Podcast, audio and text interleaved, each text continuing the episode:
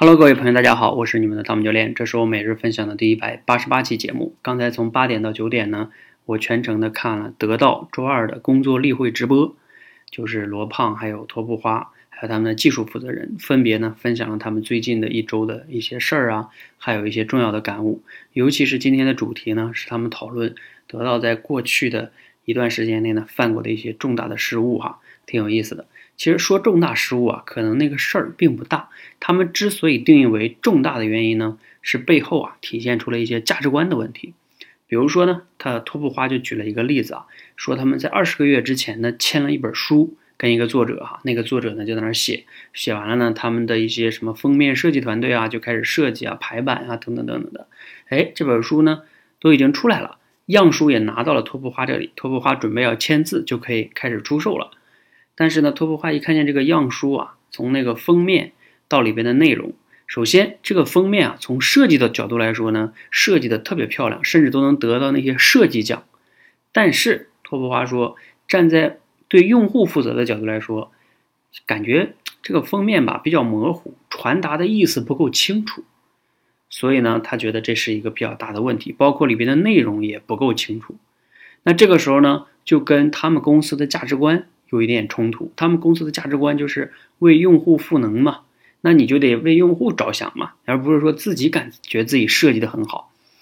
那这个问题呢，托布华就把他感觉是很小哈，他就找他们那个团队说，现在我发现了这样一个问题，咱们怎么办呢？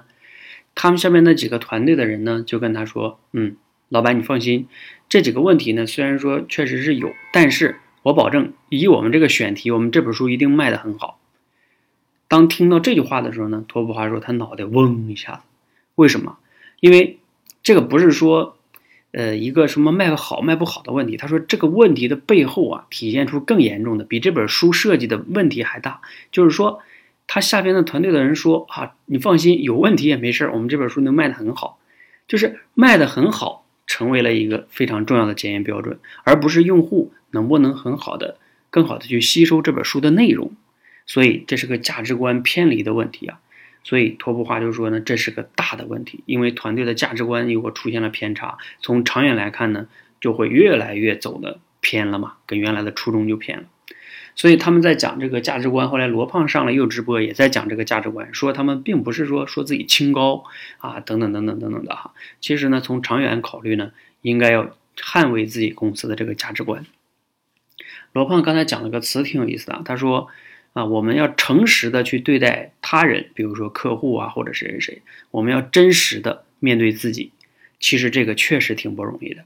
真实的面对自己，就是你自己怎么想的，你敢跟用户，就是你去真的去说吗？你就像比如说大部分商家，包括我现在自己也是创业的人，我的所有的想法，我所有做的事情，我真的敢跟我所有的用户去讲吗？我觉得大部分传统的商业的商人呢，跟用户之间都是猫和老鼠的关系哈。好，所以我现在当然呢，因为也是创业的感觉哈。我之前也跟我们这种团队里边教练开会的时候就讨论过，我们能不能公开我们，因为我们之前团队也开会嘛，要以前我们会有录音啊，为了找一个地方，然后能把它这个就是大家私密的开会嘛，啊，还找了好多个地方，呃，不能公开的原因，其实当时呢也考虑一些什么竞争对手啊，或者说有些话是不是不适合那样去讲啊，等等等等的。那但是呢，今天看完了之后，其实我觉得我们也是可以公开讲的，嗯，我们没什么不可以拿到桌面上跟用户谈的哈，所以我觉得最近哈，有可能我跟教练团再沟通一下，有可能我们也会采取啊定期的一次公开的例会吧，就是讨论我们的问题啊，用户、我们的学员都可以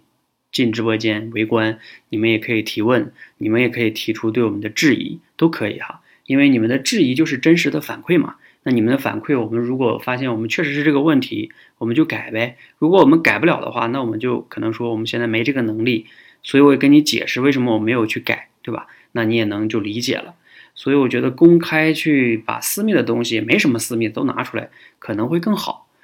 好，如果你想参与我们公开的直播例会呢，可以回复六六六哈。那回复的人越多呢，我就近期就准备推出来哈。好，期待着你的回复哈，那我也会去琢磨琢磨这事儿怎么去实施，期待，谢谢。